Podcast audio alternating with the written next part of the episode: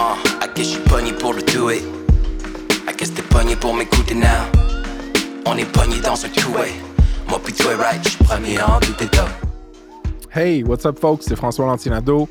Bienvenue sur Ça se passe, le podcast où on jase de croître un SaaS ou une carrière en SaaS au Québec. On est maintenant sur Spotify, Apple Podcasts et pas mal tous les autres. Donc vous n'êtes pas game d'aller vous abonner. Ça serait smart. Euh, il nous faut assez de downloads pour avoir des commandites pour enfin réussir à payer Producer Ludo, a.k.a. le pro du Bono, a.k.a. The Real Pussycat. Donc, on drop un épisode par semaine minimum. Euh, c'est des discussions sans filtre avec des founders ou des employés clés en SaaS. D'ailleurs, si vous faites partie d'un SaaS au Québec, allez sur SaaSpass.com, cliquez sur le gros bouton mauve Ajouter votre SaaS pour être indexé dans notre répertoire des SaaS au Québec. Aujourd'hui sur le pod, un épisode solo mollo où je vous explique je suis qui, c'est quoi ça se passe, puis pourquoi vous devriez écouter le podcast. Alright, on passe au show. Let's go!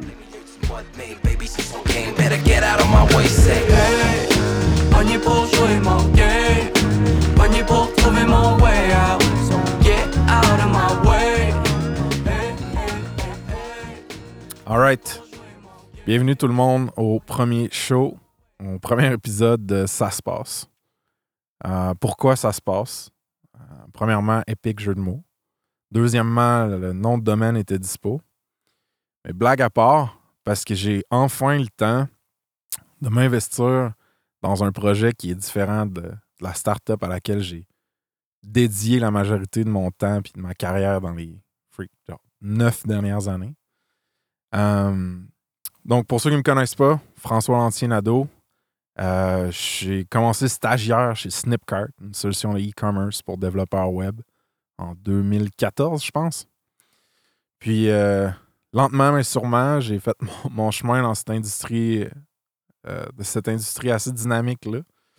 Et puis, j'ai géré le marketing, j'ai eu de l'équité un petit peu dans cette compagnie-là. Je me suis fait des amis. Les boss, les collègues sont devenus des amis proches. Puis, euh, éventuellement, j'ai géré le produit. Puis, éventuellement, j'ai géré la compagnie. Je suis devenu le CEO. Puis, j'ai pris plus d'équité rendu là. Euh, ça a été toute qu'une ride. Ça a été, ça a été en toute honnêteté, assez insane. Surtout, vous vous en doutez, si j'ai mentionné e-commerce, ben, quand c'était la pandémie, euh, le e-commerce, ça a explosé. tu sais. Il y a beaucoup d'industries qui ont souffert. Celle-ci, on a été, on a eu le cul bordé de nouilles un petit peu. tu sais. On a, on a, on a vraiment, on a vraiment pris de l'expansion. Puis, euh, pour, ceux qui, pour ceux qui me connaissent, euh, vous savez euh, qu'on l'a vendu, notre compagnie, right? J'en ai parlé sur mon blog, j'en ai parlé dans les podcasts, j'en ai parlé à tous ceux qui voulaient l'entendre dans les, dans les soupers des dîners au resto. Mais on a vendu notre startup bootstrapped indépendante de Québec. On a vendu ça à Douda, D-U-D-A. Douda, c'est un website builder euh, pour agence numérique marketing. Compagnie qui est incorporée aux States. Par contre, une compagnie qui a la majorité de sa force de travail à Tel Aviv en Israël. Donc, euh, nous, ça n'a jamais été le plan de vendre. Euh, par contre, comme dirait le The Godfather ou quelque chose dans le genre, la ref, ils, nous ont, ils nous ont fait une, une offre qu'on ne pouvait pas refuser. Puis, euh, écoutez, cette histoire-là euh, sur flantiernado.com, euh, partout, je mettrai ça dans les, les show notes. Donc, je ne vais pas compter toute cette histoire-là dans le premier pod. Mais tout ça pour dire que 2021, on a closé ce deal-là. Deux des partners, Georges Saad, Vincent Girard, de chez Spectrum Media Québec, ont exit. Les deux autres partners, Charles Ouellet puis moi, on est restés. On est restés chez Douda.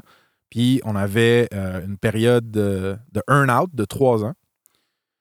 Donc, ça l'a fait un an et demi, la moitié de cette période-là en janvier.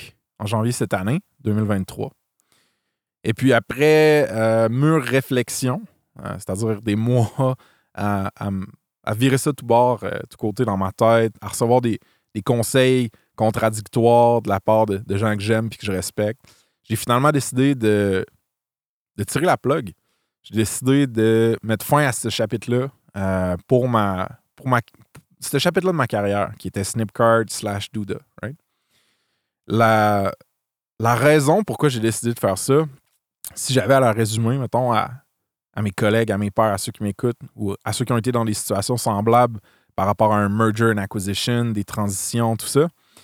C'est vraiment parce que je me suis rendu compte que j'aimais ça être un high stakes joueur dans des petits environnements. Donc, avoir des, responsabilités critiques et un impact assez important, euh, mais dans des petits dans, dans petites compagnies, des petites organisations.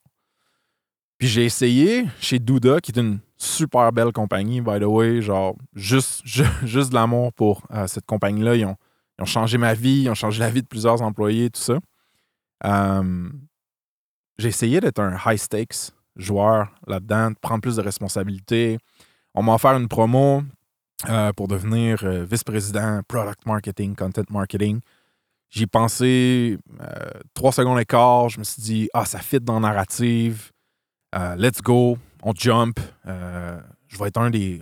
Un des. des, des un des pas il n'y a pas beaucoup de VP dans des, des compagnies comme ça qui sont pré-IPO, tout ça.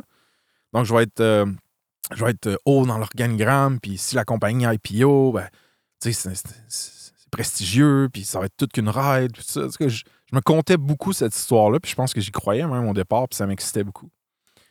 Euh, donc, à travers différents voyages en Israël, au Colorado, tout ça, j'ai pris, pris ces nouvelles responsabilités-là. Je pense que j'avais pas pesé le poids de ces responsabilités-là dans une organisation qui est une organisation, par- pardon, qui est plus, euh, plus grande plus complexe euh, que celle que moi j'ai runnée pendant quelques années, right? C'est-à-dire que Douda, c'est euh, 200-ish personnes. Ça a fluctué un petit peu là, euh, avec la croissance, puis ensuite les, fameuses mises à pied en tech dont vous avez probablement entendu parler.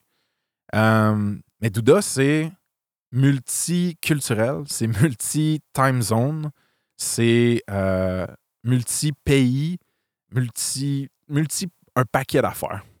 Et puis, moi, euh, arriver dans une organisation qui a ce niveau de complexité-là, puis avoir des tâches vraiment importantes puis critiques à accomplir, comme construire des équipes, former des personnes, euh, construire des ponts entre différents départements de ces, équipes-là, euh, de cette organisation-là, ça a été quelque chose qui était vraiment, vraiment difficile pour moi. Je pense aussi, mettons que je suis honnête, que je n'étais pas au top de ma forme quand j'ai pris ce rôle de VP-là. C'est-à-dire que je venais de passer un an à euh, sept mois à négocier, ensuite huit mois-ish à intégrer notre compagnie dans la nouvelle compagnie qui nous a acheté. Euh, J'étais brûlé, j'avais, on avait doublé la, la, size de l'équipe. Donc, je, je, pense pas que c'était le meilleur moment dans ma vie pour essayer de chausser des nouvelles chaussures que, que j'ai jamais cassées avant. Fait que j'ai essayé pendant quatre mois. Il y avait beaucoup, beaucoup d'attentes. Euh, il y avait beaucoup, beaucoup de meetings, beaucoup de process, des choses auxquelles je n'étais pas nécessairement habitué, euh, venant du milieu plus bootstrap, puis un plus petit milieu. Et puis, euh, après quatre mois, j'ai comme passé proche du burn-out.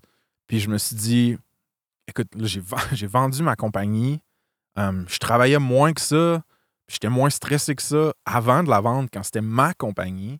Là, tu sais, ça, fait aucun sens que, que, que je me donne à ce point-là. euh, puis que je, que, que je me fasse mal, basically, right? Parce que j'étais pas bien, j'étais pas, j'étais pas sur mon X du tout. Puis euh, les deux parties étaient pas contents, tu sais. Fait que ça a été un petit peu tough pour mon ego carriériste, whatever, mais j'ai demandé une démotion. Donc, j'ai dit, hey, trop cool le rôle de VP, pas pour moi, du moins pas pour moi euh, dans le moment. Est-ce que je peux retourner à juste m'occuper de mon équipe au Québec? Puis mes boss, euh, CEO, CTO chez, chez Douda, trop des nice guys. Ils ont dit, sure thing, pas de problème, on comprend, tu sais. Euh, merci d'avoir essayé, c'est dommage, mais comme au moins on l'a essayé. Donc là, la pression a retombé. Je suis revenu plus local, plus focus sur mon équipe à Québec, c'est-à-dire le bureau canadien de Douda, qui roule encore le produit core qui était Snipcart. C'est encore en vie, Snipcart.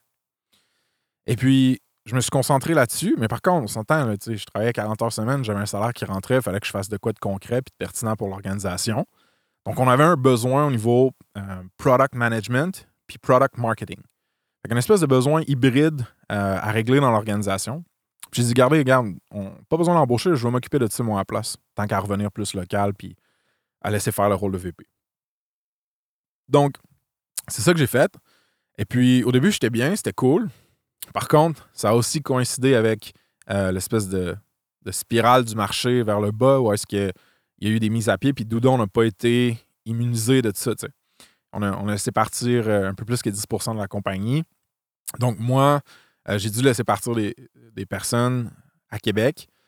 Ça quand même tough. Ben, franchement, quand tu es bootstrap puis que tu as une croissance très lente, très saine, très organique, tes embauches et tes renvois, euh, ça arrive à une fréquence euh, très, très smooth, mettons. C'est pas du tout le temps, tu sais. Alors que là, j'avais doublé la team, il y, avait moins de six mois, là, il y avait certaines de ces personnes-là qu'il fallait qu'ils partent. Donc, euh, ça m'a quand même rentré dedans émotivement. C'est clairement pas ma partie préférée de renvoyer des personnes, des personnes que, que je respecte. Mais on l'a fait. Puis là, on se trouve à être comme, juste pour vous situer dans le temps, là, on se trouve à être comme à l'automne de l'année dernière, 2022. Puis éventuellement, je me suis rendu compte que mon niveau de motivation, en étant un joueur qui n'était pas critique, right? Pas un high stakes player comme je parlais plus tôt. Euh, puis j'avais certains deux, trois niveaux de management par-dessus moi, des trucs auxquels je suis pas trop habitué, ça. Euh, je faisais des tâches qui étaient comme intéressantes, super valuable pour la compagnie, tout ça, mais moi, j'étais comme plus là dans ma tête, dans ma carrière, à faire ces trucs opérationnels plus là. Donc, lentement mais sûrement, j'ai comme vu ma motivation dégringoler. Et puis à partir de ce moment-là, je suis devenu un petit peu plus négatif. Euh, je procrastinais plus, même des fois des petites touches de cynisme dans mon attitude. Puis là, j'ai eu comme un, un moment de métacognition où est-ce que j'ai fait Hey, yo, je regardais cette personne-là, mettons, François, avec sa relation actuelle avec son travail, puis j'étais comme Ah, ça n'a jamais été ça, tu sais, ma vie. Ça n'a jamais été d'être un petit peu, genre, que ce soit juste mais la job. J'ai jamais été dans ce mindset-là. Ça a toujours fait partie core de mon identité. J'étais fier de ce que je faisais. Tu sais, j'avais. Pour pas être, pour être cliché, là, mais j'avais des. euh, ça brillait dans mes yeux quand je parlais de ma job. Tu sais, je tripais en malade. Euh, puis là, of course, il restait un an et demi de earn-out. Ça vient avec certains avantages financiers, euh, euh, comme, comme la majorité des deals dans, dans ce style-là. Donc, il restait de l'argent sur la table. Par contre, après mûre réflexion, comme je disais au début du pod, euh, je me suis dit, hey, j'ai pas, pas le goût d'être ce gars-là. J'ai le goût de retrouver le gars qui tripe sur ce qu'il fait, qui est passionné, et puis qui travaille un peu plus pour lui-même puis ses trucs. Donc, j'ai fait le move. J'ai donné ma démission en janvier euh, de cette année. Euh, donc, j'avais comme un 45 jours de notice, tout ça. Puis, euh, c'est drôle parce que je- je- j'enregistre ce pod-là le soir, la veille de ma dernière journée chez Douda, qui est aussi ma dernière journée chez Snipcart, right? Ces deux compagnies-là qui ont été super, super meaningful pour moi dans ma vie, ma carrière, ça va être fini. Puis je suis un petit peu émotif par rapport à ça parce que, tu sais, veux, veux pas, j'ai tissé des liens profonds, j'ai, j'ai eu des, des- des- j'ai eu des expériences, j'ai appris des trucs, j'ai eu du fun, vraiment beaucoup, beaucoup, beaucoup de fun dans ces neuf années-là. Et puis là, ça tire à sa fin, tu sais. Mais je pense que c'est pour le mieux. Euh, je pense que c'est pour le mieux parce que je le fais pour les bonnes raisons. Puis je le fais vraiment en, en respectant à peu près qui que je suis, moi. C'est où mon X, je le sais un peu plus. J'ai 33 ans, je n'ai fait des conneries. Euh, je, le sais quand je suis pas sur mon X. Puis là, c'est- c'est comme ça que je me sentais. Tu sais. Il y en a qui capotent, qui disent Mon Dieu, que tu laisses euh, autant de dollars sur la table. Il y en a qui sont bien contents. Il y en a qui pensent que ma santé mentale était sur le bord de crasher down puis qu'il fallait que je m'en aille. Non, c'est juste, je pas sur mon X. C'est pas plus compliqué que ça. Pas de grosse histoire. Il n'y a pas de bad blood. Il n'y a pas de beef. Tout va bien avec Douda. Euh, tout va bien avec ma team chez Snipcard euh, à Québec. C'est juste que c'est le temps pour moi de move on. Puis, sur quoi je move on? Ça devient un petit peu plus ça, le sujet du pod. Là, c'est une grosse intro pour euh, le contexte de qui je suis, où j'en suis dans ma vie, puis pourquoi je vous jase sur un, nouveau pod aujourd'hui. En fait, pour le restant de mon année, euh, je vais faire un split half and half. La moitié du temps, je vais faire de la consultation avec des SaaS, euh, des startup tech à Québec, Montréal. J'ai déjà quelques clients de lined up. Puis l'autre moitié, je vais me remettre en mode construire, euh, idéation, validation, traction, en mode démarrage de startup tech, de SaaS. Puis je m'ennuie que ma tête puis mon cerveau soient dans ce mode-là. Donc, je me force à m'y remettre. Puis un de ces side projects-là qui, plus je travaille là-dessus, plus ça m'intéresse, moins je me dis que ça va être side comme project, mais on verra, c'est Ça se passe. Euh, comme je vous disais, un, un jeu de mots que j'ai- toujours bien aimé. Mais sinon, j'ai j'ai envie que ce projet-là devienne une espèce de d'ode, d'hommage à cette industrie-là qui, pour moi, a changé ma relation avec le travail, qui m'a donné confiance en moi, qui a joué une grosse partie de construire tu sais, mon identité comme jeune adulte, tout ça. Puis qui m'a prouvé que tu sais, ça pouvait être vraiment le fun, vraiment dynamique, pas trop formel, mais vraiment challengeant, euh, une job, tu sais. Puis tu peux avoir une belle relation comme ça avec le travail. Moi, c'est à travers le monde du SaaS que j'ai trouvé ça, à travers Snipcart, à travers Doudou ensuite. Puis j'ai envie que les gens, de façon générale, euh, que ce soit des gens en tech qui veulent bouger vers le SaaS ou le produit numérique, que ce soit des gens pas en tech qui se disent Ah, tu sais, c'est ce genre de start-up produit numérique-là, ça a l'air cool, je pourrais travailler là-dedans. J'ai envie qu'il y en ait plus de gens qui, qui aient la chance d'avoir le même genre de relation que j'ai eu avec le travail via cette industrie-là, qui est le SaaS. Aussi, ça c'est un point. Deuxième point, j'ai envie que la communauté existante de SaaS du Québec, francophone, se rapproche. J'ai envie qu'il y ait plus de liens qui se tissent parce que moi, dans mon expérience, d'être proche de des founders, de des employés clés dans des SaaS environnantes, right? dans les SaaS du quartier, ça l'a tout changé. Aller sur des marches avec des founders qui m'expliquent comment ils ont réussi à shipper un maximum de features en un minimum de temps, aller dîner avec euh, un founder ou une directrice qui m'explique comment elle a réussi à harnesser euh, tel canal de croissance, tel growth channel. Tu sais, quand tu atteins des plateaux puis des défis, c'est tellement inspirant puis motivant de voir des pairs qui ont passé à travers ces, ces plateaux-là puis ces défis-là. Euh, ça crée vraiment un effet de communauté, je pense, puis un- une espèce de rising tide lifts all boat genre de dynamique. Ah, puis, by the way, grosse parenthèse, mais vous aurez deviné que le podcast est, commandité par l'OQLF. Euh, toutes les, euh, tous les anglicismes ont été euh, préapprouvés par euh, le comité. Blague à part, ça se peut que j'en dise beaucoup d'anglicismes. Puis je m'excuse pour ceux qui sont plus francophiles, franco-purs, peu importe comment on l'appelle. Dans notre, dans notre industrie, ça sort juste comme beaucoup. Puis moi, j'ai ce très mauvais réflexe. Je suis désolé, maman, si t'écoutes. Euh, donc, c'est ça. Construire ces relations-là entre les founders, entre les employés, rapprocher le monde, puis un peu être témoin, puis être fier collectivement de toute cette valeur-là qu'on crée dans le space du SaaS au Québec. Parce que moi, quand on a vendu Snip euh, à l'international à un plus gros joueur, puis on s'entend dans l'espèce de narrative euh, collective des startups, c'est soit tu meurs, soit tu lèves de l'argent puis tu en IPO, soit tu te fais acheter. là. Souvent, c'est ça les, les outcomes auxquels on réfléchit. Euh, c'est comme, un- comme un succès, de réussir ça. Puis moi, d'avoir une business d'ici, avec du monde d'ici, qui a eu ce succès-là, ça me rend foncièrement fier. Mais ce que je me rends compte en poquant here and there, en poquant du monde sur LinkedIn, en allant manger avec telle personne, en, en googlant, c'est qu'il y en a un paquet de SaaS que je connais pas, que les autres connaissent pas. Puis ça, c'est juste des opportunités pour donner plus de visibilité à notre space.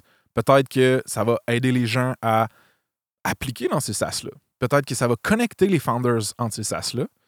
Puis le podcast va servir à ça. Fait que le podcast, le format va être simple. Ça va être and half, fun, puis half, um, juste value. OK? Donc, moi, mes discussions avec ces founders-là, avec des collègues, avec du monde qui tripe, ça a toujours été ça.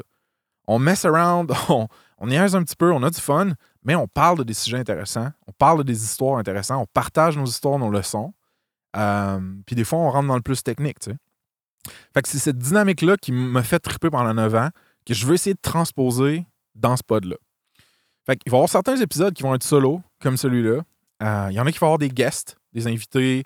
Euh, je vais sûrement commencer vraiment MVP puis faire ça plus avec le monde de Québec, proche de mon environnement immédiat. Mais j'ai un paquet de belles personnes à, qui jaser à Montréal, euh, euh, à Sherbrooke, au Saguenay. Donc, le but, c'est que ce soit franco et puis au Québec. Donc, le pod, j'espère que ça va inspirer, divertir puis éduquer euh, les founders et les employés qui travaillent dans ce monde-là de SaaS. Jumelé à ce podcast-là, il va y avoir deux autres éléments dans ce gros side project-là que j'entreprends. Le premier, c'est ça se passe le répertoire. C'est-à-dire qu'on est en train de builder un site, moi avec un collègue, François Douville, chez Apollo 13, qui est un programme d'accompagnement de start-up à Québec. Euh, je suis sur le CA là-dessus, je suis mentor là, etc.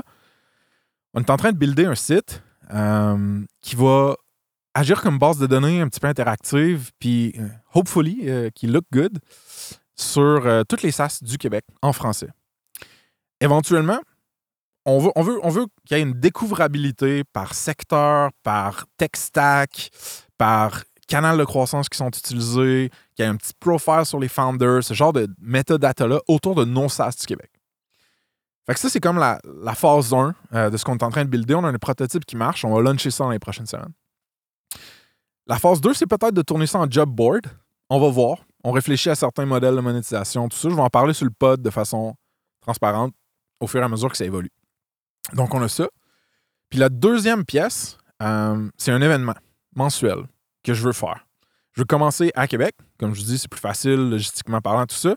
Mais j'aimerais ça qu'on puisse bouger cet événement-là dans différentes villes euh, de, la, de, la, province. Donc, ça se passe mensuel. Euh, comment exactement tout ça va se passer, je suis en train encore de le figure out. Puis je vais vous tenir au courant sur le pod, je vais vous tenir au courant sur les médias sociaux, sur euh, le site de Ça se passe. Euh, puis c'est ça. Je suis trop hype, trop excité euh, d'avoir enfin comme cette, cet outlet-là, puis de pouvoir utiliser certaines forces que j'ai développées à travers le temps pour investir dans, la communauté de SaaS qui m'a tellement, moi, amené. Puis euh, je pense qu'on va être capable de faire de quoi de bon. Euh, donc, c'est ça. Ça va être l'intro. Ça va être l'intro à Ça se passe.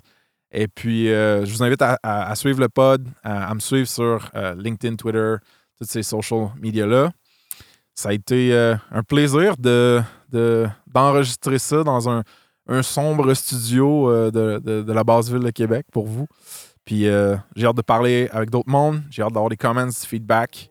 Puis, on se revoit au, prochain show. Merci.